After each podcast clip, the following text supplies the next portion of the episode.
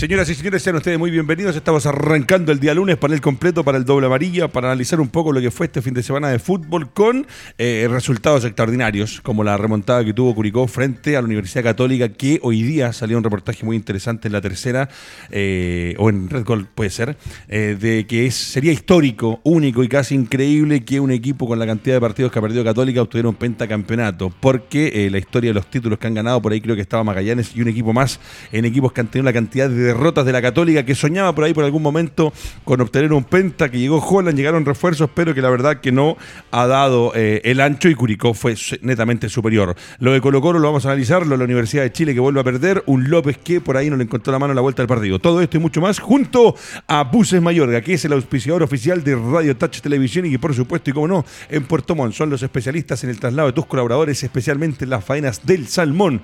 En Puerto Montt, ya lo sabes, si te quieres mover, si te quieres trasladar, son Buses Mayor. Y por supuesto, y como no, si tienes algún detallito, algún rayón o algo en tu auto que quieras dejar de primer nivel, es Garaje Doria, ahí en San Ignacio 858 Santiago, de lunes a viernes de 8.30 a 18 horas y el viernes de 8.30 a 16 horas. Es Doria, www.garajedoria.cl. Profesor Fanjul, ¿cómo está? Muy bien, Edgardo. Un, gusto, como siempre, estar acá. Igualmente. Profesor Guzmani, ¿cómo está usted? Bien, una buena fecha de fútbol. Encantado de compartirla con usted. Lindos partidos, muy buenos partidos. Profesor Pérez, ¿cómo está usted? ¿Contento? ¿Triste? Todo bien, Edgardo. ¿Lo de la Unión cómo lo deja? Mal. Perfecto, por ahí va. Y Mauricio Pozo, ¿cómo está el, el estelar? Mauricio Pozo, eh, si bien este programa, el Doble María, tiene que ver con fútbol y deportes, creo que eh, hay que hacer menciones eh, a cositas importantes que van pasando por ahí, como por ejemplo con lo que pasa con el rugby en nuestro país, que creo que los muchachos se merecen, que en todos los canales, en todos los medios como el nuestro, hoy día hacerles un homenaje por una clasificación a un mundial, por un triunfo histórico frente a Estados Unidos, porque de una u otra manera se nota que hay trabajo, siendo que todavía sigue siendo un deporte no 100% profesional, que lo hablábamos el otro día que no tenemos estadios, que nos falta infraestructura, pero esos chicos, al igual que muchas otras eh, divisiones y categorías de otros deportes en nuestro país, sacan la cara no teniendo los ingresos que tiene el fútbol, no teniendo el apoyo, los auspiciadores que tiene el fútbol y nos van a ir a representar nuevamente un mundial en un grupo complicadísimo que nos va a tocar, donde incluso está Japón, con el que nunca nos hemos enfrentado, pero que es parte del deporte. ¿Cómo lo ve lo del rugby, profe Guzmani? Bueno, histórico, primera vez eh, a nivel adulto. Eh, enfrentar a potencia. Eh, fijarse en la programación, ya está todo programado para el 2023, ya se saben los rivales, o sea, una organización total y, que Chile entre en esa elite, digamos por decirlo de alguna manera, eh, va a ser difícil obviamente, quizás nos vamos a ver enfrentados a realidades duras, pero es un logro inmenso y felicitarlos de todas maneras. El hecho de estar ahí, sí señor.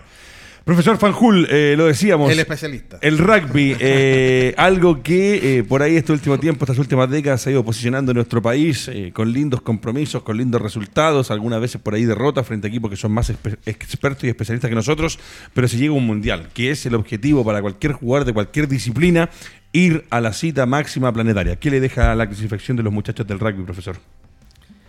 notable. Yo empecé a jugar rugby por allá por el año 77. Qué lindo. ¿Eh? Y el rugby, porque el rugby no, no, no es nuevo en Chile, la gente lo está recién descubriendo, pero se juega rugby hace muchos años. Y es un deporte que sí que no tiene estadio. Hay canchas, hay muchas canchas, pero no hay ningún estadio de rugby. O sea, para ir a ver rugby es parado en la orilla eh, o, o, donde se pueda, pero, pero no hay muchos lugares. Se considera un deporte elitista como sus orígenes eh, de colegios ingleses básicamente, pero de a poquito ha ido ganando terreno y, hay más gente que lo está practicando. Y tiene algo extraordinario, profe, usted que lo jugó se lo puedo preguntar, eh, en el fútbol uno ve por ahí cómo se dan los muchachos, cómo se golpean, el rugby tiene algo en particular, me tocó alguna vez animar eh, un evento de rugby que fue el primer rugby extreme que se hizo en la nieve en este país, que se hizo en Portillo, donde tuve la suerte de estar a cargo de la producción con Gabriel Zamora, con un amigo, eh, pero termina el partido, se van al tercer tiempo y el tercer tiempo es extraordinario. ¿Qué nos puede contar una pincelada, profe, de lo que es eso? Que a veces uno dice, mira cómo estos se dieron dentro de la cancha, cómo se juega con lo duro que pareciera verse desde afuera, pero termina el pitazo final y acá hay un deporte de caballero donde se sientan todos a conversar y a dialogar con respecto a lo que se vivió. El fútbol hoy en día vive tercer tiempo, pero es heredado del rugby. Y a diferencia del fútbol, donde uno normalmente comparte con los amigos, el rugby del tercer tiempo son los dos equipos que se reúnen, eh, comparten y, lo que haya pasado en la cancha quedó en la cancha y, es realmente espectacular. Oye, Pancho, y lo que habla recién mira, del año 77 no tienen una cancha. Eh, ¿Hay una federación? Es por eso, Sí, hay federación Y, hay- clubes. Sí, no, eso, eso sé. Pero en cuanto a la federación, no hay no están conectados para que esto eh, se pronuncie que tengan un estadio, porque se, se arrendó el estadio Santa Laura, donde fueron cerca de 8.000 personas. Tanto detalle no lo sé. Eh, Cuando yo lo empecé a practicar, eh, se puede decir el sport francés, ahí jugaba rugby yo de- después en el colegio, porque ni siquiera en mi colegio tenía cancha de rugby, arrendábamos la del sport francés, después el colegio tuvo. Y como te digo, en esa época era interescolares de rugby, algo a nivel universitario después, pero básicamente escolar y de cierto tipo de colegios, eh, bien de, de estrato socioeconómico. Eh, entonces una federación poco puede hacer eh, Claro. con eso. Claro, claro que sí. Bueno, ahí tenemos fotos de los muchachos de la celebración en cancha. Después hubo otra celebración. Se tienen, tienen todo el derecho a celebrar como hayan querido celebrar, porque mostraban algunas imágenes, que si la piscina más, y la piscina menos, muchachos. Hay que clasificar un mundial. Profesor Pérez, para terminar con esto, y le, se la dejo boteando inmediatamente, porque aparte de todo, el fútbol femenino, a pesar de la caída en el debut, eh, logró un 5-0 frente a Bolivia y sueña con ganar la Colombia y también poder meterse en cosas importantes. Pero le pido su opinión con respecto al rugby, que eh, también es algo que meterse en un mundial va a ser siempre importante. En la categoría que sea, nos deja bien parados. Yo creo que tal como lo han, lo han señalado es algo histórico y hay que darle la relevancia también. Lamentablemente, uno que tiene alguna vinculación con, con Unión cu- cuesta una cancha, pero también hay una importancia de que el- el- la selección pudo jugar en un estadio, estaba programado, tal como lo dice Claudio, esto estaba programado hace mucho tiempo y pudo hacerse en un entorno importante con 8.000 personas, un poco más, como decía Mauro. Entonces, ese tipo de situaciones yo creo que son valorables y no todo, y, y es, es la primera vez que juega un mundial, entonces hay que valorar ese tipo de situaciones y, y tratar de, vamos a estar todos ahí pendientes de lo que va a ser ese mundial. Sí, porque pucha que nos cuesta llegar a mundiales. Ganando de visita. Además, Exacto. ganando un, de un- visita. un Profesor, detalle, por un favor. detalle. No hubo transmisión. Ah, bueno. Mire, a mí, me lo pregun- a mí me lo preguntó un amigo y créanme que nosotros acá hemos ido creciendo, vamos a cumplir cuatro años el 30 de, de julio, eh, eh, eh, hemos ido haciendo un camino, hoy día nuestras redes sociales siguen creciendo, tenemos alianzas con canales de Tarica a Puerto Montt, pero eh, es un tema. Acá nos quejamos tanto viejo y después salen los periodistas. El otro día me pareció vergonzoso, no voy a decir el canal ni el periodista, pero cuando estaba terminando el noticiario la parte deportiva, tiró un chirolazo de 7 segundos para valorar a un deportista nacional que había hecho un logro y conseguido un logro importante. Entonces después nos quejamos. Nosotros no tenemos los medios, pero hay empresas que sí lo tienen. Transmisiones, por favor, si quieren ver y quieren ag- agrandarse llenarse la boca de que a un mundial, también colaboren con los muchachos de difundirlo, de transmitirlo, de estar en pantalla. Bueno, vamos a revisar la tabla de colocaciones, nos metemos con el fútbol maestro que estábamos esperando. Colo Colo sigue siendo el puntero. Ñublense, ya le preguntaremos a Fanjul, Guzmán y Pozo y el profe Pérez si eso no candidato. Mauricio Pozo, tabla de colocaciones en pantalla. Grupo CTS, especialistas en obras menores en construcción. Presenta la voz de Mauricio Pozo. Colo Colo 36 puntos, Ñublense 33, Curicó 32, gran campaña de estos equipos, también de Cobresal con 30.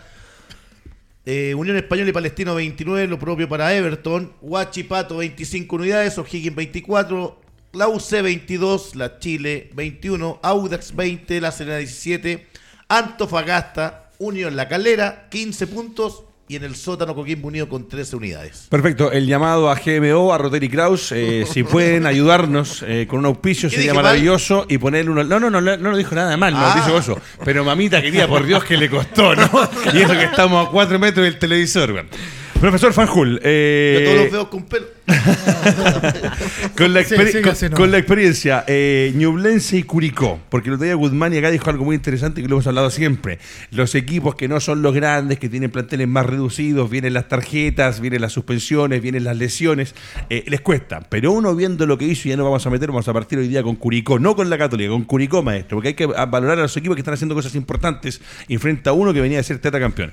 Curicó y Ñublense, profesor, desde su prisma, ¿son candidatos hoy día al título del fútbol nacional? Hoy eh, esperamos que sí, pero el que lo dijo el otro día fui yo. Ah, perdón. yo, yo creo que sí, eh, da para ilusionarse, pero sigo sosteniendo, tengo la percepción que Ñublense se está desinflando pese a que le ganó la U. Eh, eh, no fue tan, tan contundente un equipo que no está precisamente firme en el campeonato en este minuto. Eh, sí me sorprende Curicó. Curicó parece que tiene herramientas para, hay que ver si le va a dar. Eh, tiene un equipo titular y no mucho más. Eh, y ahí habría que ver el calendario. Yo creo que la Católica se despidió de Frentón, pese a que tiene un partido pendiente Sí, yo también. con, con Unión. Eh, 11 puntos en el mejor de los escenarios es mucho para 12 fechas. Y ganándole el partido que tiene con Colo Colo son, son 8 puntos en, en 10. Eh, Es muy, muy difícil que lo, lo consiga remontar Católica. Sí. Eh, está entre Curicó, Ñublense y podría sumarse Unión si le gana Católica y entre los, los Unión, Recordar que Curicó es el único equipo que no se pudo, eh, digamos, traer jugadores Mm. por el tema del, de la. Play financiero. Eso, el prefinanciero. Bueno, vamos a revisar formaciones de uno y otro. Católica que eh, ganaba por 2 a 1, lo perdió por 3 a 2 frente a un equipo que, como lo decía el profe Fanjul, eh, tiene chances este año. Lo que pasa es que hay que ir viendo, claro, los planteles, lo extendido de las nóminas que tienen los técnicos para ir echando manos. Si se cuidan y están en condiciones, me parece que con lo que están haciendo van a dar que hablar en este campeonato. La Católica cayó y con eso se empieza a alejar del pentacampeonato. Mientras tanto, yo les cuento, mientras Álvaro Guerrero está poniendo ya la gráfica en pantalla, lo que es el equipo de Curicó. Cerda, ojo, un ex hombre de la Universidad Católica que eh, hoy día salía también, esas sí salen en la, en la tercera, donde habla de que hay hombres importantes de la Católica, de la U, que por ahí hoy día en equipos están peleando el campeonato y no son considerados o a veces no rinden en los equipos grandes. Gómez, Bechtel, que. Les pesa la eh, camiseta, ¿eh? Sí, les pesa la camiseta, es verdad. Bechtel, que sigue siendo un referente. Cajáis, que se dio el gustito de hacerle un gol a su ex equipo de la Fuente. Ollar, Ortiz, Narduz, Leiva, Holgado y Castro. La palabra del señor Mauricio Pozo, especialista en análisis táctico-técnico. ¿Qué te deja este equipo de Curicó, Mauro? Es lo que hablábamos la otra vez de, lo, de la estrategia del plan de juego. Yo siento que, tanto Curicó, Ñublense y Cobresal tienen eh, ese famoso plan B, que permanentemente lo van cambiando, ya sea con nombre o con sistema de juego, y esa propuesta le ha dado resultados. No así, ¿te acuerdas que hablamos la semana pasada del caso de la U? Que el técnico no tiene un plan B porque él se estructura, él viene del fútbol italiano, donde estudió, donde se mecanizó y no va a cambiar, no va a variar. Entonces, esto, estos equipos me pasa y tengo esa sensación. Eh, la convicción que tienen sus jugadores, uno siempre con- puede conversar, debatir o dialogar de que el 2-0 es muy peligroso. Pero hay antecedentes y hay estadísticas que indican lo contrario, que, que son Lo discutimos- veces lo discutimos cuántas veces, ¿te lo acuerdas de lo las transmisiones que lo discutíamos? Lo que lo dan vuelta, pero bajo ese parámetro para mí es la inteligencia en el juego, saber en qué momento hacer las modificaciones y en este caso Curicó a Ñublense y a Cobresal le está dando Un resultados. poquito lo que dijo Edgardo, Profesor. son dos planteles de jugadores picados, como se decía antiguamente. ¿eh? Tanto Ñublense como Curicó son puros jugadores ex equipos con mayor pergamino. Que no, han teni- que no tuvieron la chance, como usted, que les pesó la Sí, camiseta, que no. Tuvieron algo, de- pero como que están de picados aquí sacando... Yo quiero, yo quiero puntualizar una cosa de, de estos dos equipos. Lamentablemente ni Curicó ni Ñublense tienen más centrales que los que están jugando. Betcor y Cajáis no tienen reemplazantes. Claro. Ah, ahí se Por improvisan eso- jugadores ahí. Por eso Ñublense llama Mancilla. Y lo- Al- claro, al- ahora, al ahora se reforzó. Ñublense con Mancilla porque tenía solo dos, Caroca, que tampoco vamos a decir que, y Vargas, que sí. Entonces yo creo que por ahí está la debilidad de sus planteles. Pensando en lo que viene. Pero hay que, hay que rescatar un montón de jugadores. El chico Yarzo de Curicó, a mí me, me- cada vez que lo veo juega bien. Bueno, Holgado es un jugador bueno. Tiene a Coelho en la banca. Tú, tú decías que no tiene. Curicó tiene más, ¿ah? porque no, no empezó jugando Sandoval, no empezó jugando eh, Coelho, que entró después, no empezó jugando Fritz, que, que es una alternativa. O sea, tiene más alternativas en ofensiva. en ofensiva, pero atrás no tiene nada. Y, y Ñublense también. Claro, es, esa es la debilidad que yo le veo a los dos equipos, pero el campeonato se está peleando. Y, Y- cuando se hablaba de Católica, Católica ni para entrar a Copas Internacionales le puede dar. Sí. Porque hay muchos equipos entre medio. Sí, Entonces, hoy- no hoy- es que se caiga uno, es que se tienen que caer todos. Y hoy día lo decían que sería un tema muy, muy complicado. Profesor Sí. Pérez, desde la parte de vista de concepto táctica, que es lo que nos gusta a nosotros, ¿qué le deja a este Curicó que, como decía el Mauro, se encuentra perdiendo frente a una católica que trajo hombres, que trajo nombres, pero eh, desde la banca hubo reacciones, hubo actitud y Curicó lo termina dando vuelta, quedándose con tres puntos fundamentales en esta lucha, en esta intención de seguir por el campeonato. ¿Qué le deja a Curicó?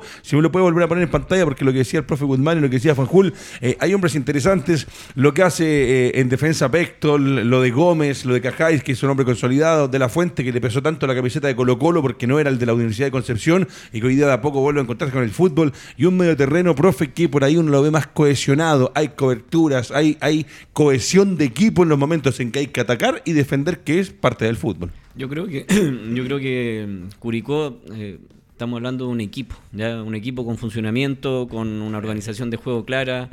no cualquier equipo perdiendo 2-0 es capaz de remontarlo, o sea, tiene que haber un entendimiento muy importante, más allá de lo táctico del- de los jugadores con el técnico, tiene que haber un convencimiento de lo que están haciendo, lo están haciendo bien. Porque 2-0 te- estás listo, tiene el, el 3-0 a a un paso y yo le doy mucha importancia a eso y obviamente a los, a los cambios. Yo creo que los- el partido ayer lo gana Damián Muñoz en los cambios, en el tema de Coelho y sobre todo en el tema de Sandoval.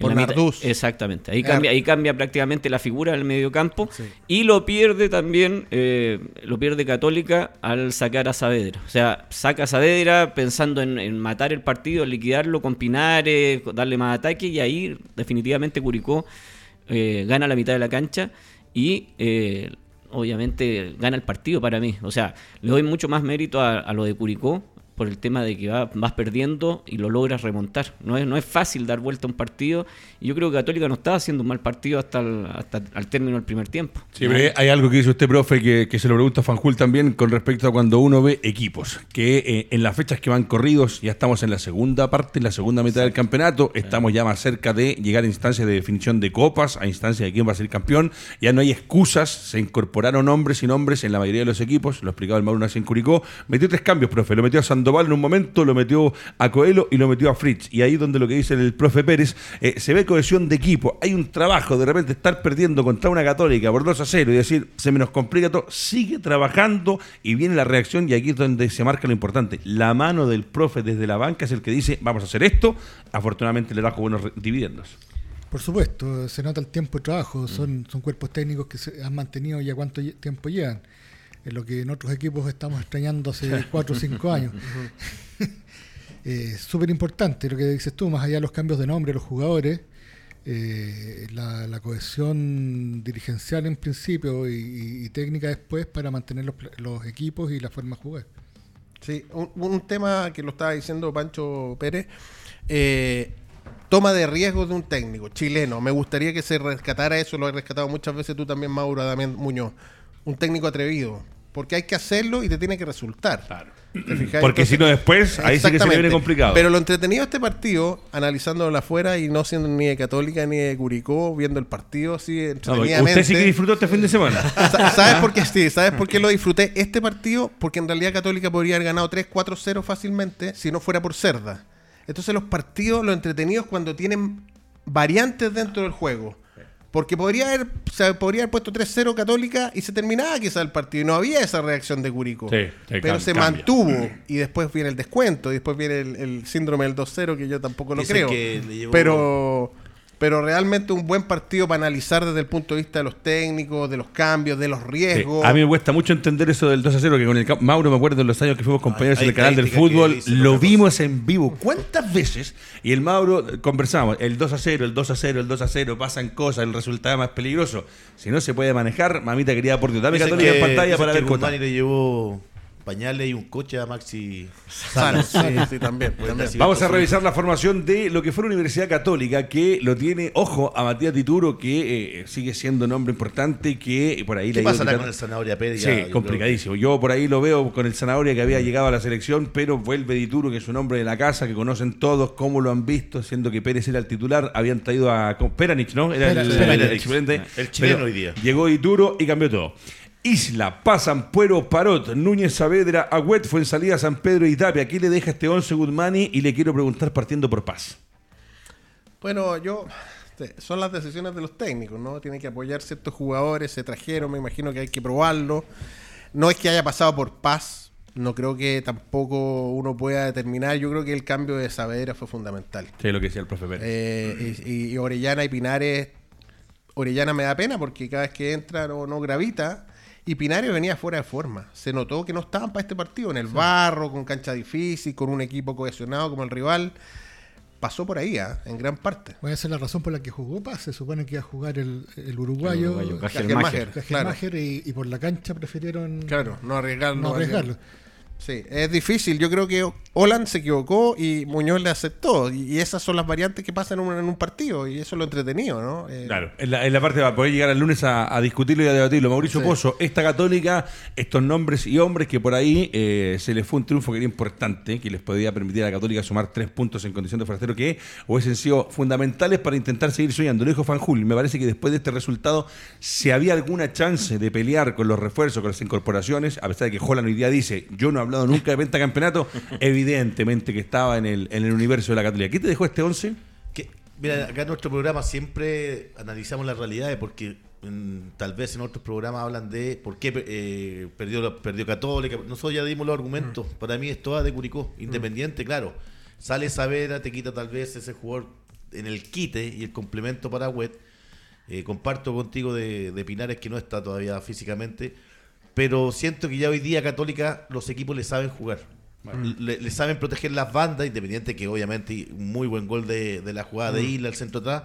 Pero después del 2 a 0 cerraron esa zona eh, con la modificación de Curicó. Lo entendió muy bien Damián. Y obviamente los jugadores que ingresaron, por algo puso dos extremos, Claro. eh, con Frit y con. Coelho.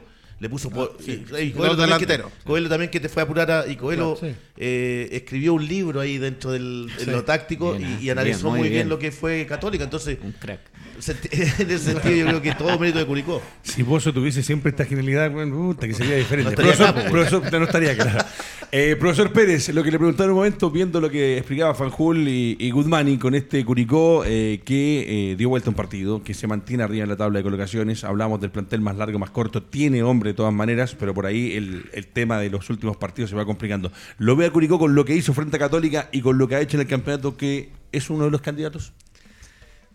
Hasta el momento, todos, o sea, siempre un equipo en, en 30 fechas siempre se piensa que a la, fecha 8, la fecha 15 se va a caer. eh, Ha pasado, o sea, eh, muchos años atrás, cuando eran los torneos largos, normalmente pasaba aquello que hacían 15 fechas, pero en la segunda rueda el equipo caía totalmente. Calera. Mucho, vale. va- y varios casos, vo- voy para atrás, hay un montón de casos, pero acá yo creo que hay un compromiso, hay un, un tema de entendimiento, lo que decía Pancho recién, de que el técnico ha logrado entrar en el equipo, ya lleva más de un año y tanto. Se nota la mano Eh, mucho. Exacto, exacto. Entonces eso yo creo que le puede permitir pelear el campeonato en este caso, pero obviamente hay que ver en el transcurso de las fechas cómo lo logra sostener. Eh, la- las pausas, eh, la recuperación, ahí, ahí la importancia de los cuerpos técnicos, la recuperación de los jugadores, hay varios, varios factores que pueden incidir. Y en lo de Católica, yo quiero marcar una situación, porque estamos hablando de Curicó, de- del cambio Saavedra, pero para los que son somos más tácticos, hay el gol, el 2-1 siempre va a ser clave, ¿ya? Y es un córner a favor de Católica Sí. que te encuentran en una transición prácticamente, en una contra, y te encuentran mal parado, entre comillas. Núñez va siguiendo todo, prácticamente todo el recorrido. Pueden revisar la imagen, todo el recorrido a, a Oyarzo y no logra darle casa. Casa. O sea, nunca. Lo que Nunca siempre lo te, toma, nunca eh, lo no, toma y siempre te dicen tienes que cerrar, pasar al jugador para quedar, para equilibrar. Y el gol termina siendo de Oyarzo, en, en este caso. Entonces, esa- esos detalles tácticos son los que te marcan finalmente el partido. Bueno, clarito el profesor Pérez como siempre. Y ahora nos vamos a meter en algo que eh, a muchos lo dejó complicado. eh, está en la mitad de la tabla de colocaciones en la Universidad de Chile. Una nueva derrota, eh, una idea futbolística que si bien a, a López no se le puede exigir, lleva muy poco tiempo, pero eh, es una tónica que es extraño venir hablando de la De las derrotas, de las, de las posibilidades de estar de la mitad hacia abajo, los hombres que van a llegar no van a llegar. Dame la U en pantalla y revisamos lo que fue este equipo de la Universidad de Chile, que por ahí también se habla mucho de lo que pasa con los Fernández arriba, quién está en mejores condiciones uno que otro, eh, los que llegaron o el medio, el medio campo que ha armado en este caso López. Formó con Campos, Sandía, Domínguez, Tapia, Morales, Osorio Morales, Ojeda, Poblete, Ronnie y Junior Fernández. Acá parto con Fanjul para que nos haga una- un análisis de lo que es este equipo de la Universidad de Chile, este no encontrar la vuelta, esta necesidad que tienen de trabajar y de sumar puntos para no estar peleando abajo. Hasta ahora creo que por tabla están ahí. Ahí. Eh, Curiosamente, pese a la derrota, yo no estoy tan negativo hoy. Eh, pasamos de, de jugar un, un muy mal partido con el colista a, hacer un partido eh, correcto con, con el segundo de la tabla. o sea, no- ¿Correcto y aceptable, profe? Eh, Dentro de... dentro de lo posible. Estábamos hablando de planteles cortos, la U tiene un plantel corto, lamentablemente. O sea, tiene seis juveniles que son prácticamente eh, muy, muy utilizados. Titulares Eh, ahí, hay eh, varios. Titulares, eh, hay varios. nos quedamos. ¿Cómo se extraña la Ribey? ¿Cómo se Oh? Mire, Eh, o sea, perdón, antes que me digan, hoy día cuando veía las noticias y veía, leía redes sociales, una de las cosas, se me olvidó, la el profe, que yo pensaba hoy día, mamita querida por Dios viejo, cuando lo dejaron ir, que la edad, que esto, que lo otro, ¿cómo se extraña la Ribey? Pero no todos extrañamos a la ex. Sí, cómo la sacó del sombrero, profesor Fanjul. Ah, Mauricio Pozo. Eh, se extraña que no la puedan Se meter extraña. adentro, que se les complique tanto hoy día, por ahí decisiones más, decisiones menos. Pero dentro de todo, yo creo que la mano de López se está sintiendo, hay un, hay un funcionamiento eh, que al menos se ve. Eh, uno le puede gustar o no gustar, pero se ve. Y, y que lo extrañamos durante casi cuatro años en la Universidad de Chile, pasó un desfile técnico que no, no, no podíamos ver a qué jugaba la U. Hoy en día algo se, se está esbozando y, se percibe, y, eso hace ser un poquito más, más optimista. Eh, ¿Para qué va a alcanzar? para no pasar zozobras abajo, espero, eh, y, y- y a lo mejor rajuñar un- una Copa Sudamericana. Perfecto. Mauricio Pozo, eh, de lo que dice el profe Van con respecto a esta U, que la veamos en pantalla. Tamaño Blenche también, por favor, eh, para entender eh, lo que está aconteciendo con un equipo que va jugando, se va armando. Pérez, Cerezo, Vargas, Caroca, Campuzano, Mateo Reyes y Cordero, Aravena, Guerra y Rubio. Y acá también, en el caso del Pato, por ejemplo, que todos hablaban, estos que por ahí no triunfaron, que se les complicó, que son fuera de la cancha complicados. El profe de Ñublense hablaba que él ha hecho un trabajo en el particular, por ejemplo, con el Pato Rubio, que es uno de los experimentados. Y este equipo, Mauro, te deja cosas, está peleando arriba, por ahí también ha perdido algunos puntos importantes, pero eh, hoy día ganándole a esta U, que no es la mejor U de todos los tiempos, suba tres puntos fundamentales también. Yo comparto con Pancho el orden que le da hoy día a la U. Eso está claro. Eh, la seguridad para Morales, el lateral izquierdo que se siente más protegido. Pero acá hoy día está muy, medo- muy de moda el 4-3-3, producto de que tanto en este caso Rubio y Aravena retroceden y te hacen línea de 5 para sostener un poco al rival. Y ese es el trabajo táctico que hablamos. No así en la U, es lo que es la diferencia en cuanto al plan de juego o al plan A, al plan B. Porque ellos lo tienen muy mecanizado la U en este caso. El 4-4-2, tú ves a Ronnie y a Junior, que fueron los delanteros, no hacen esa pega de retroceder, de- porque a lo mejor le exige el técnico que se queden arriba para la- las pasadas por las bandas y que tienen centro.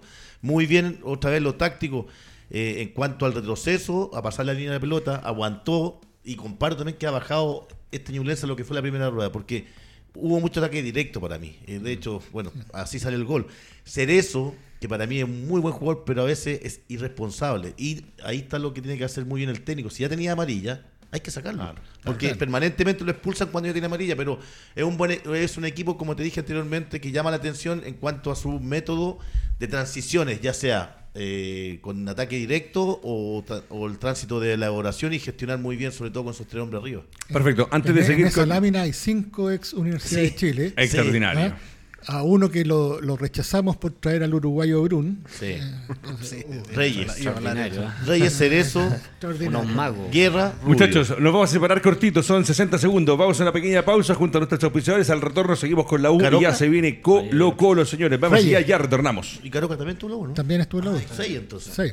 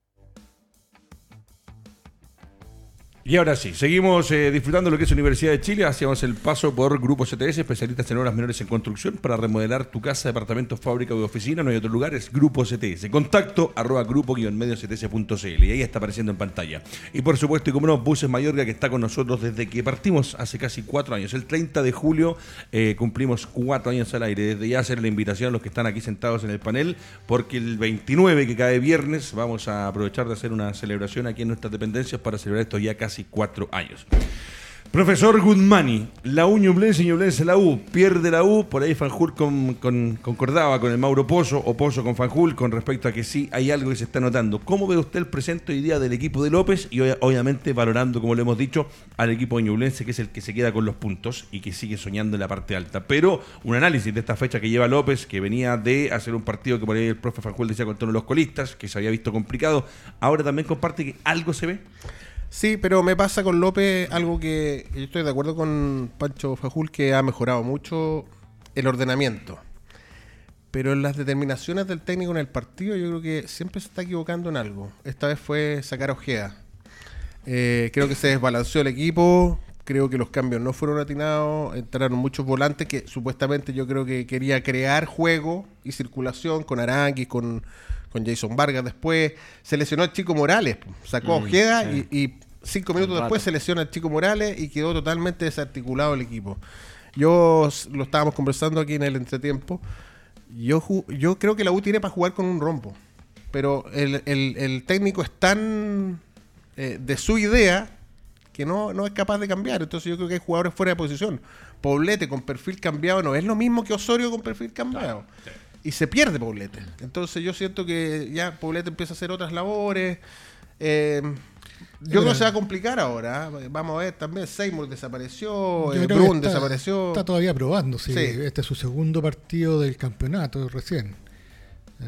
Y y no quiero ser muy, muy, muy injusto con Domínguez, pero eh, creo que Rubio no es de los más rápidos del fútbol chileno y se lo llevó muy fácil en tres metros en el gol. Sí, uno lo, lo mira y Eh, se da cuenta y dice, "Mm, sí". Ahí hay, una, hay un dolor, digamos. Profesor ¿no? Pérez, vamos a la parte táctica técnica de esta Universidad de Chile que se queda con los puntos. Eh, lo hizo ingresar a Arangui, lo hizo ingresar a Jason Vargas y a Lucas Asadi. Por contraparte, Moya, Rosas y Mancilla fueron los que ingresaron eh, en Ñublense. Una U que, no sé, uno tenía la ilusión de que con López empezaba, como dicen acá, se, se ha notado un cambio, pero era un partido también importante. Se ganaba la U Ñublense, era otra la expectativa que hay de aquí en adelante. Ahora a seguir remando, a seguir trabajando en una U que, como decía Fanjul, seguramente con lo que ha demostrado no va a estar peleando el descenso-descenso, pero que hoy día está de la mitad hacia abajo sin ni siquiera Copa Internacional.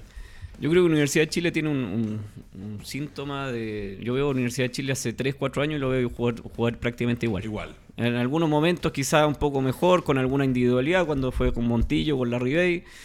En algún momento, no sé, con Dudamel un poquito mejor en la parte defensiva, eh, pero sin, sin una estructura, algo distinto. O sea, hay matices, pero yo, no sé, O sea, sin jugar a nada. sin jugar, pero eh, usted dijo la- lo correcto, usted la apuntó. Ah, entonces, para un equipo grande se le piden muchas más cosas. Ah, Yo estaba anotando acá Osorio, Vargas, Asadi, Poblete, eh, Arangui.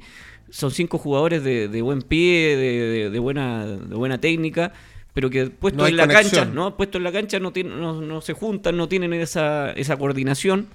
Obviamente tiene poco tiempo de trabajo el técnico, pero yo veo a una Universidad de Chile que está más preparada para aguantar un partido, para sostenerlo, para poder hacer una transición eh, defensa-ataque, por ejemplo, poder pillar de esa manera al rival, pero no para protagonizar, como le llaman hoy día, de salir a jugar, de salir a hacer eh, juego prácti- prácticamente. Y lo otro es que Ñublense yo creo que encontró la, la falencia de la Universidad de Chile también.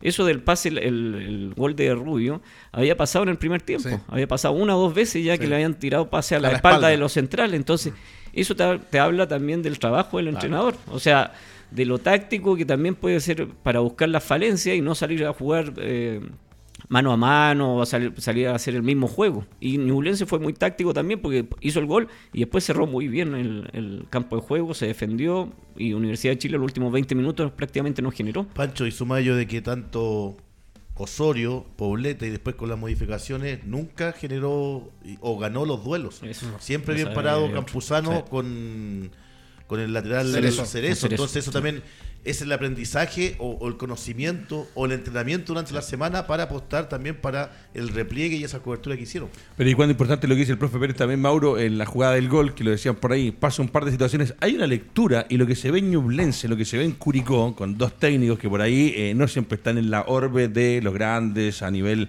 nacional. eh, y el profe Pérez dice, leyeron, vieron, había pasado dos veces seguramente también desde el borde. eh, hay una instrucción en algún momento, una conversación, un acercamiento.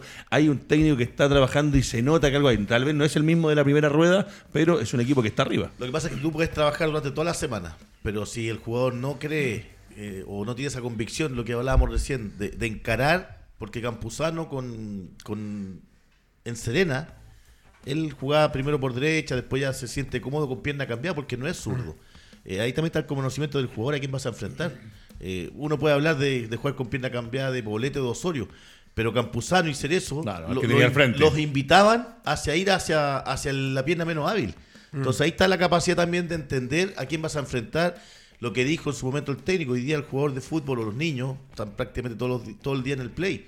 Y es así, porque no, no, no van mirando al rival, a, a excepción del cuerpo técnico, que obviamente hoy día la pega. le, le entregan todo por WhatsApp, por video.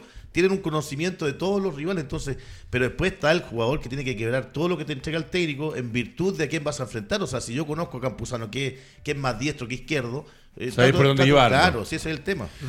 Cuánta razón Guzmán y Fanjul en eso, de que eh, antiguamente el defensor tú le preguntabas, ¿y Fanjul por dónde juega? No, te va a sacar por la derecha. ¿Y Guzmán y por dónde juega? A la Y izquierda. había Hoy día- menos recursos, menos televisión, Eh, menos claro. tecnología. Sí. Yo, yo me quiero quedar con el mediocampo de, mm, de Ñublense porque Mateo eh, con Reyes yo creo que hace una labor impecable. Se le sumó Cordero a este partido que no, no era lo habitual jugando en el mediocampo. Y como dijo Mauro Pozo, eh, el repliegue de Aravena y Rubio generaba superioridad numérica ahí. Que la U supo mantener mientras estuvo con Ojeda, con Morales, con todos, pero después ya se des- desarticuló y, y prácticamente Ñublense, incluso con uno menos, no, no pasó mayores zozobras que no fuera el juego aéreo, el córner, qué sé yo. Pero bien, bien Ñublense, ratificando que es un buen equipo y lo que estamos hablando, ¿no? Que, que si se les lesiona alguna de esas figuras, llámese Reyes o Mateo o alguno de los centrales, claro, ahí, ahí puede quedar muy ¿Sabe- bien. ¿Sabes dónde está el, convencimiento? En, en este caso, Ñublense, ayer me lo, me lo comentaban por Twitter, que en Curicó lo podían entender porque tenía algunos jugadores que son más importantes, pero en Ñublense los jugadores como que no, no le llamaban la atención, o sea que hay un mérito del técnico. Sí, claro. Y en el caso, por ejemplo, de colocar a Cordero de lateral derecho, ¿cuántas veces lo, Sí, lo claro. hizo? Y le funcionó. Entonces, ese entendimiento, yo coloco un jugador en una escuela de fútbol de 16, 15 años, la- un zurdo a la derecha, no, imagínate el convencimiento que tiene un jugador profesional, con la experiencia que tiene Cordero, de hacerlo jugar por derecha y que le cumpla más encima. Bueno, la experiencia. Absolutamente. Bueno, y vamos a llegar a los últimos 20 minutos de programa. Estamos junto al profesor Guzmán y el profesor Fanjul, Mauricio Pozo y el profesor Pérez en la parte táctica. Eh, partimos hablando de la Católica, pero más que la Católica de Curicó, que dio vuelta un partido se mantiene en la parte alta de la tabla de colocaciones. Se pone lindo el campeonato. Vamos a sentar en tierra derecha, tierra importante, buscando al nuevo campeón, buscando los equipos que van a Libertadores, que son, si no me equivoco, los tres primeros y el de la Copa Chile, más los equipos que van a la Copa Sudamericana. Pero eh, este Colo-Colo va a haber aquí un poquito de polémica. Vamos a partir con el Mauro Pozo, el penal, no penal. Algunos hablaban de regalo, otros decían que fue penalazo. Vamos a entrar a revisar el 11 estelar del Audax italiano y, por supuesto, y como no, el 11 estelar de Colo-Colo, que sigue siendo el puntero del campeonato. Yo, mientras tanto, le cuento que el Audax formó con Ahumado Teiza, Labrín, Alvarado Torres, Muñoz, Cornejo, Bozo, Sepúlveda, Cereceda, Andrade y Riveros. Esos son los 11 del equipo del Audax italiano. Mauricio Pozo, vos autorizada para analizar, para dialogar con respecto a este Audax italiano que eh, es triste que no pueda jugar sus partidos en condición de local, pero eh, que se inclinó frente a Colo Colo que sigue siendo el puntero. ¿Qué te deja este 11? ¿Cómo lo viste al Audax? Sí, al parecer esta semana ya se abre el, Mm. el Estadio de la Florida. Creo que ya quedaría habilitado para, para que juegue el Dos Audax. partidos más Dos- juega el Audax. Exacto. Sí.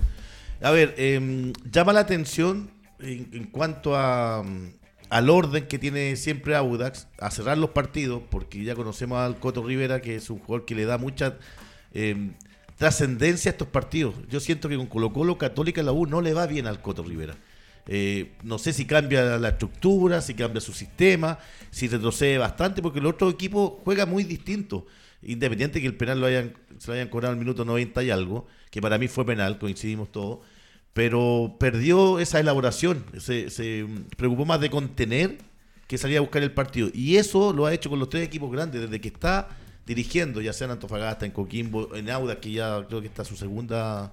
eh, Sí, claro. Su segunda, eh, estando acá en Audax.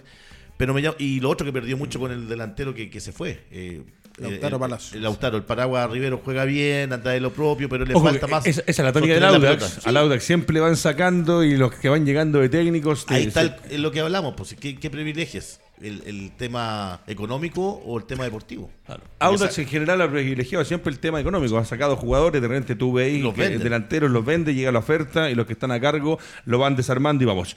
Eh, profesor Fanjul, este Audax italiano que pierde en condición de local de la mano del Coto Rivera, buen dato el que tiraba el Mauro, le cuesta de repente contra los grandes. ¿Será que en ese momento, en ese partido, quiere ganarlo, hace algunos cambios, modifica lo que viene haciendo? Pero eh, a ciencia cierta se quedaron con los puntos los de Colo Colo, pero le muestro, le vuelvo a mostrar, profesor, el 11 del Audax italiano. ¿Qué le dejó este partido? Uno ve el 11 de Audax y realmente faltan nombres ahí, salvo Cerecea, uno dice es un equipo bastante de, sin menospreciar a nadie, de, de menor jerarquía. Claro, y en la banca, profe, lo tenía a Fernández, a Jorge Enrique, Salvador Salazar, Gonzalo Álvarez, que ingresó, Raúl Osorio, eh, Marlon Joshua Carrasco y Michael Fuentes. Tampoco es una banca que uno diga. Tampoco, claro. Entonces, también es un plantel bastante de- corto. discreto. eh, tiene harta relación con lo que hiciste- decías tú recién de, de- de la política que ha, que ha tenido Audax en el Así último es. tiempo. Y por lo mismo uno se sorprende con declaraciones como las que hizo el presidente esta semana, que dice que ve a Audax campeón de la, de la Copa Interplanetaria de El aquí a cuarto más popular del Claro, no, sí. no, mejor equipo. Entonces, No vamos a decir. Están cambiando la insignia. Sí, más encima está cambiando el Harto humo, ¿eh? harto, harto humo, sí. Y Eh, Unidos vendiendo humo en la calle. Entonces uno se pregunta realmente para qué está Audax y, y es, y es eso, no, no, no va a ser más.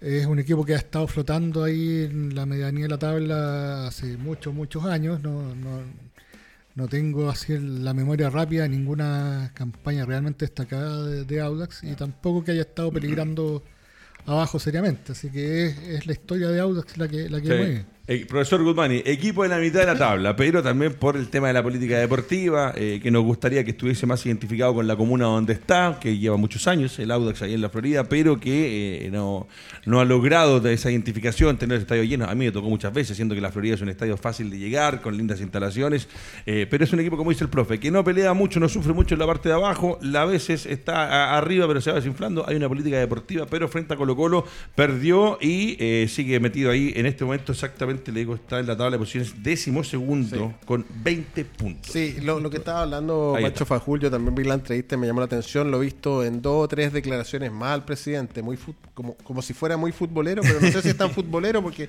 dice que viene de otro medio. Y a mí me llama la atención lo que declara con lo que uno ve.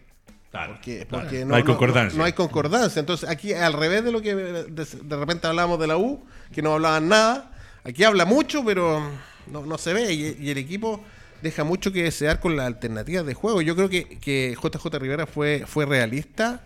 Había visto el partido de Serena con Colo Colo, dijo aquí tengo que protegerme, se protegió. Yo creo que le estaba resultando. Si, si en realidad el Audax se pudo haber llevado el empate, incluso sin merecerlo, y veíamos las caras de Quintero y de la gente de Colo Colo preocupada, porque un empate obviamente que lo ponía más a tiro de cañón de los que vienen atrás. Entonces fue un partido que se resolvió con esa jugada que fue penal, que fue en último minuto, todo lo que queramos decir. La otra, el otro gol también fue medio polémico, qué sé yo, pero yo la, creo que Colo Colo de- la posible expulsión de, de, de Costa. Costa, eh, pero yo creo que Colo Colo había sido superior. Pero a Audax le estaba resultando y estaba empatando. Ahora estaba haciendo el negocio. estaba haciendo el negocio. No cual. tiene, no tiene para más tampoco. No, no, Yo es lo que decía el profe Van Sí. O sea, ese es el Audax, esa es la realidad, claro, con lo que claro. conformó para pelear ahí, para no pasar zozobras e intentar pasar, y por ahí se puede llegar a un certamen internacional, más que nada por las lucas, ojo, porque el Audax llega a un certamen internacional y no va a ser una inversión para ir a pelear el campeonato, va a recibir la plata que entra, que es lo que a veces uno tiene que entender de cómo financian o funcionan los equipos. Vamos con Colo Colo en pantalla, este equipo que sigue puntero, que está en la parte alta de la tabla de colocaciones, se fue Solari, ya es un hecho que está en River Plate, que le vaya bien, maestro, llega al segundo equipo más grande de la Argentina, así que por ahí eh, que lo disfrute la estadía en el equipo de Gallardo. Ojo, que no le ha ido bien a River porque a Gallardo también creo que quedaba Casco, Armani y un par de jugadores más, creo que son cuatro los que quedan del Super River y hoy día ha tenido que trabajar desde cero, pero la confianza en Gallardo está y lo llevan a Solari. Cortés, Opaso, Falcón, Saldivia, Suazo, Gil, Costa Pavés, Oroz, Lucero y Bousat, Mauricio Pozo. Este es el Colo Colo de Quintero, que a pesar de que se queja de que Yona tiene un equipo, para mí, el mejor plantel del campeonato, y que le ganó al Audax con este gol sobre el final y que lo deja arriba en el primer lugar de la tabla de colocaciones. Tiene buen plantel, si tiene gente como para poder ya olvidarse tal vez eh, en lo táctico, el futbolístico Solari, pero espero que Oroz aproveche su oportunidad. Bousat es un jugador que, que tiene buen recorrido, que hay que seguir mirando, observando. Lucero para mí es fundamental por cómo aguanta, cómo aporta en, la cancha. Y ya después hacia atrás se repiten los nombres. Creo que es interesante el, tener eso, esa posibilidad para el técnico, mantener una regularidad de los, de los jugadores, sobre todo en defensa, que hoy día eh, se extraña amor, pero ya Saldía se acopló de buena forma con Falcón y ya lo que hace paso con Suazo Independiente, que no lo atacan mucho, le- les gusta más pasar, pero fue un partido bastante cerrado y que se resolvió con ese penal en el último minuto. Y sin Solari, ahora Gil irá a volver a tener el papel preponderante que tuvo más- en no, algún a momento, mí ¿no? me gusta Gil más atrasito, Sí, más, más más de- atrás. mixto. Profesor Pancho Pérez, este Colo Colo que vuelve a ganar, gol sobre el final, lo decía Guzmán y con algunas políticas, con algunas polémicas más o menos en partidos complicados, se gana sobre el final. Ahí está. Mauricio Pozo, antes que vaya el profesor Pérez, descríbanos esa jugada, por penal, favor. sí, hablábamos delante, yo tenía un, un error de, de reglamento, hablamos con mi hermano ¿Es Pablo. penal? Sí, es penal. Penal porque está en la. Está pisando el área, la línea, y la línea es parte Y ahí está del el área. golpe. Si hubiese sido en la parte de atrás, no se cobraba penal. Mamita querida, por Dios. Profesor Pérez, Colo Colo, Quinteros, sin Solari, con Lucero fundamental. ¿Qué le deja este Colo Colo, profesor, que sigue siendo el puntero? Bueno, eh, me deja que Colo Colo con, el tiempo que ya lleva Quintero y la exigencia de tener que ser campeón, eh, lo está tratando de refrendar en, los, en, en el medio nacional, obviamente, y eso es eh, algo que, que lo debe, es una exigencia, se podría decir, que debe salir campeón y, eh, bueno, ya en, el, en el partido mismo, yo creo que hablamos de las carencias muchas veces que tenemos de los rivales que enfrentan a los equipos denominados grandes o los equipos más fuertes, con mayor poderío económico. Yo creo que Auda en este caso entra, entra a la cancha ya con una idea de controlar, de defenderse, de que el punto ya es extraordinario. Cuando yo creo que a este Colo Colo se le puede hacer daño, se le puede hacer daño, se le puede ir a buscar un poco más arriba. ¿Eh? Y mm, obviamente cuando tú entregas espacio, entregas iniciativa, estás expuesto a esto. O sea, eh, Colo Colo obviamente con la, con, la, con la historia que tiene te va a ir a buscar, te va a jugar en campo contrario. Y eso yo creo que lo que se termina dando en el partido con, con Audas. La jugada final, bueno, en lo, lo de Audas principalmente yo creo que eh, si uno plantea un, equ- un equipo defensivo, un equipo de control en la parte defensiva, no, te, no puedes errar en nada. En- o sea, en ninguna situación tú te puedes equivocar. Tú, tú tienes que hacer un partido inteligente, coordinado, muy equilibrado y mentalmente. ¿El, el penal en qué minuto es? En el 95. Eh, Hasta, el- hasta que toque el silbato el árbitro no, no te Sí. puedes desconcentrar. Que lo hemos discutido cuántas veces, la concentración hasta, hasta que lo, lo que Fabián. acaba de decir, hasta que suena el silbato hay que estar Es que, con la es- cabeza es que- metido. es que ahí yo creo que es donde fallamos normalmente los equipos chilenos. Los equipos chilenos no saben defender. Prueba de ello que ayer, pese al, al gran partido que hizo Curicó, el primer gol es una falla, pero tremenda. O sea, no, Mm. no es que Isla pasó a, a 2.000 kilómetros por hora por detrás de, de Fuensalida y saca el centro, aparece a Wet solo. Ese tipo de situaciones. Claro, es- ese tipo de cosas son las que después nos llegan a que en el ámbito internacional no, lo- no nos sabemos. pasan factura. Eh, absolutamente. Fabián Torres era una de las figuras del Sí. partido hasta ese Hasta ese. Hasta ese momento. Profesor Fanjul, eh, este Colo Colo de Quinteros, porque lo hemos, eh, eh, lo, lo- lo hemos cuestionado más que criticado a Quinteros por lo que pide, por lo que dice, cuando se queja, cuando hay nu- nuevamente el plantel. Eh, después de tanto tiempo que lleva, ojo que Quinteros llega a salvar el barco cuando Solari hace el gol frente a la Universidad de Concepción, se juega un campeonato del año pasado que se pierde de mala manera por irresponsabilidades de jugadores de Colo Colo que le hicieron el COVID y jugaron dos partidos con juveniles, ahí se arrancó el torneo. ¿Qué le deja este Colo Colo hoy día de la mano de Quinteros? ¿Lo ve como serio candidato después de tanto tiempo a cargo del equipo? ¿Debería jugar mejor? Tiene un plantel para mí rico, muchachos. O sea, que se siga quejando, compárelo con el resto de los planteles, lo mismo que hablábamos con el rival de turno, con el, Sí, con el se va a seguir quejando siempre Quintero. sí. ¿Qué le deja Colo Colo como tal? Lo veo hoy día con chances de lo que se viene haciendo, lo que viene mostrando, porque eh, recién el profesor Pérez decía, y lo escuchaba con atención, a este Colo Colo se le puede hacer daño. Se le puede hacer daño, pero hay que tener con qué hacerle daño. O sea, yo me quedé pensando un poco en la frase Pancho y me imaginaba el superclásico en dos fechas más y no veo a la U saliendo a buscar a Colo Colo arriba porque no tiene con qué. Y la última vez que lo hizo, mamita Eh, querida, por eh, Dios. Exactamente, o sea, ha- hay equipos que pueden hacerlo y equipos que no, no tienen con qué hacerlo. Eh, eh, por lo que tiene Colo Colo le debiera sobrar con tranquilidad para salir campeón este año. O sea, eh, la, gran mayoría de los equipos no tiene con qué hacerle contrapeso. Hay algunas excepciones, por supuesto, va a depender mucho del calendario y, de eventualidades, lesiones y, qué sé yo. Quería recalcar lo que dijo Pancho de- del jugador chileno y la concentración. Hay muchos jugadores argentinos que vienen y destacan en Chile precisamente por lo mismo, no porque sean extraordinarios, sino porque saben explotar esa falencia del jugador chileno. Uno, uno ve eh, el gol de Lucero, no, no- no- estoy criticando a Lucero, pero nace una desconcentración de la defensa de Audax. Y eso lo vemos recurrentemente. Y uno dice, ah, estos dos jugadores vinieron a... Y en el campo internacional ese mismo jugador no rinde porque la- la- las defensas internacionales no tienen las falencias que presentan las chilenas. Eh, y, y estamos en ese círculo vicioso un, un poco permanentemente. Ojalá algún día lo, lo ataquemos y eh, en serio.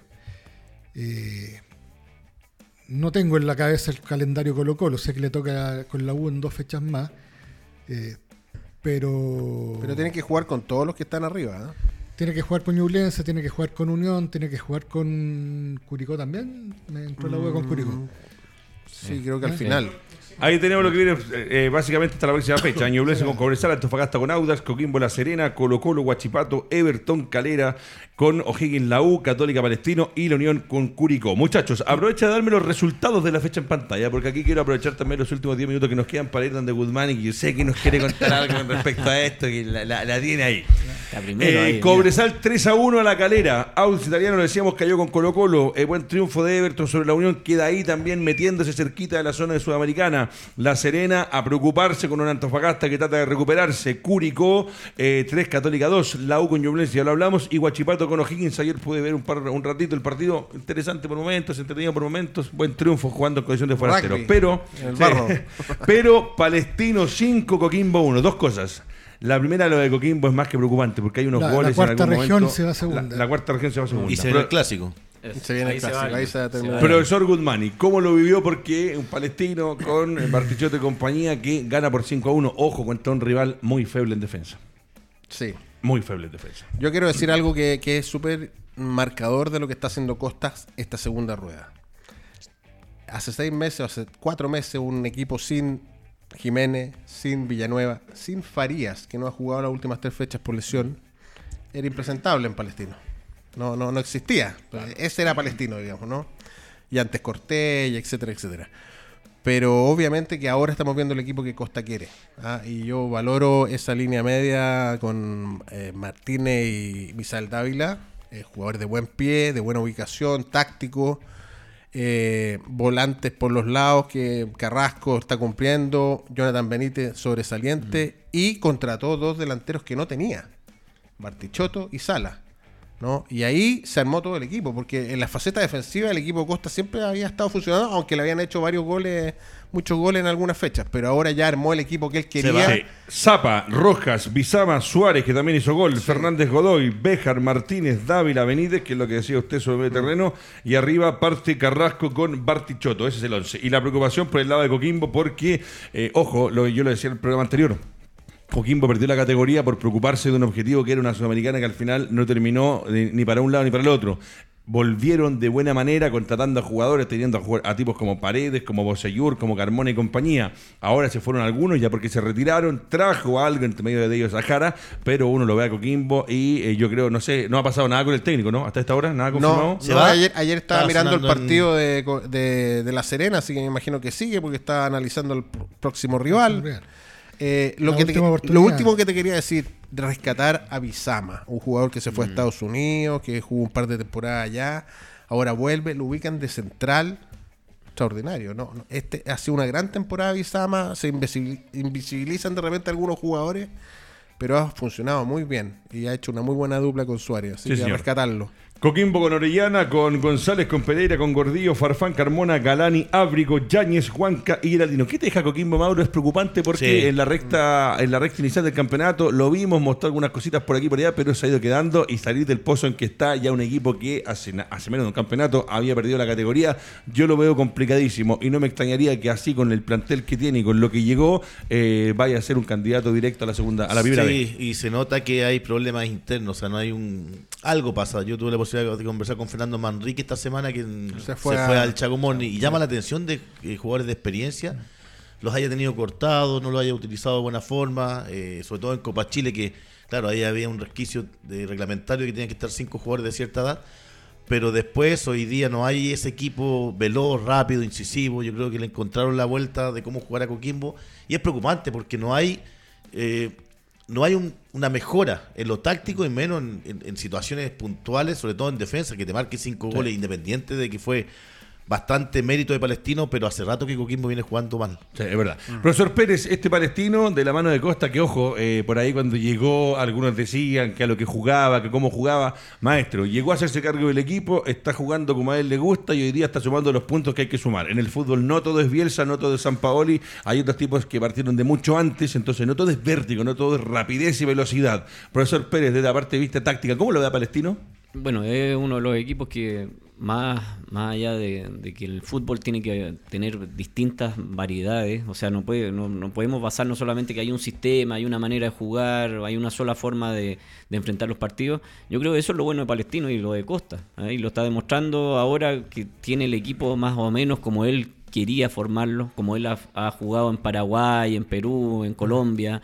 Eh, es un estilo que quizás choca en algún momento porque aquí estamos acostumbrados que vamos a salir a proponer, vamos a jugar ofensivo, vamos a jugar a una presión alta.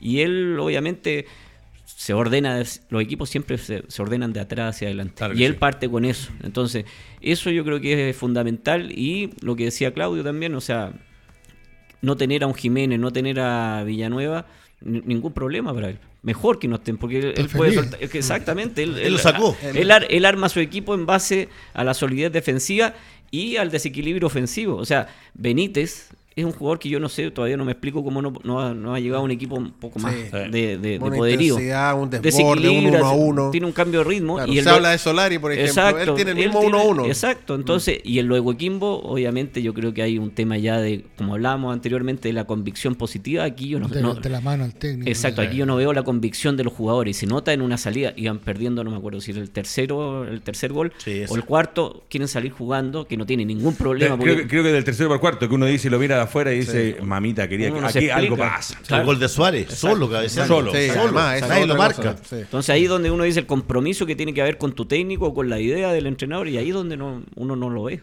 No Bueno, eh, lo último, para ir cerrando, que, que no debería ser tema, pero que fue tema en el partido de Colo Colo, eh, los tontitos de siempre, el partido suspendido. Uno quisiera no hablarlo, porque de hecho a la televisión se le pide que ni siquiera lo muestre, pero lamentablemente eh, hay situaciones y situaciones. Por ahí se hablaba de que eh, habían algunos que estaban drogados dentro del estadio, lamentablemente es así. No tenemos hinchas del fútbol, tenemos tontitos que van al estadio, que creen que ir al estadio es eh, para ir eh, con copete y para Jarana. ir con droga. Jarana, no es jarana, amigo. Esto es deporte. Si usted quiere hacer una fiesta, vaya en su casa, después del partido celebre el triunfo o llore la derrota. Pero es vergonzoso que Colo Colo, siendo el puntero a cuánto iban, 12 minutos del partido, eh, se detenga, se enfrían a los jugadores, perjudicas a tu equipo. Si tienes que ser muy imbécil para no entender que suspender un partido cuando tu equipo va empatando y está recién empezando el partido, eh, eh, no te va a hacer ni más choro ni va a ser mejor. No sé, una pincelada, profe, de esto que sigue pasando y que no hay cómo erradicarlo. hasta que la- la- es lo mismo que pasa con la delincuencia en este país. Hasta que no se ponga mano dura, vamos a seguir viendo semana a semana los mismos espectáculos. Eso, eh, por ahí va la, la- la cosa, un poco lo, lo esbozamos la semana pasada. Y esto va a seguir hasta que la autoridad se ponga los pantalones. Esto no, no- no pasa por los clubes. Eh, uno le puede pedir mucho a los clubes, pero los clubes no tienen las herramientas para Tal controlar este, este, esta, esta lacra de- del fútbol. O sea, tiene que una autoridad con las herramientas que corresponde intervenir y tomar medidas eh, duras eh, y, y, eh, a- le duela a quien le duela eh, y ahí recién vamos a poder ver una mejora. Comparte con Eh, con, los abuelitos que ponen con chaleco amarillo en el estadio no lo vamos a. No, claro. No, no. ninguna Mira, ahí lo que dice Fanjul, que nosotros lo vimos, son la, la, sin de merecer. Qué bueno que puedan tener la chance laboral, porque lamentablemente en este país las jubilaciones son tan malas que esos, esos viejitos, esos adultos mayores tienen que todavía trabajar en seguridad en el estadio, maestro, por favor. Bueno, agradecerle a Guzmán y que se va feliz con este 5-1 de Palestino, al profe Pérez, como siempre, clarito en los conceptos, sigan a concepto táctica. Vamos a empezar. Primera vez que llega a 5, Claudio. Al hilo. Ay, Mauricio, Mauricio, Pozo, weón, Mauricio Pozo. No es fácil, ah, compromiso no es de fácil. Álvaro Guerrero para las próximas fechas. eh, las redes sociales de Concepto Táctica van a estar apareciendo en estas pantallas para que la gente vea y siga al profesor Pérez, porque la verdad que es interesante leerlo. Lo mismo que al filósofo del gol, al profesor Guzmán, y que mañana va a estar con El, El Mundo, Mundo Redondo. Mauricio Pozo. Y las agra- redes sociales. Y las redes sociales. Mauricio Pozo, agradecerte Nos como vemos. siempre por estar. Y al profesor Fangul, Fanjul, siempre clarito, siempre claro. Atrás de los controles, Álvaro Guerrero, esto es Radio Touch, televisión.cl. Será hasta la próxima. Chao. Chao, chao.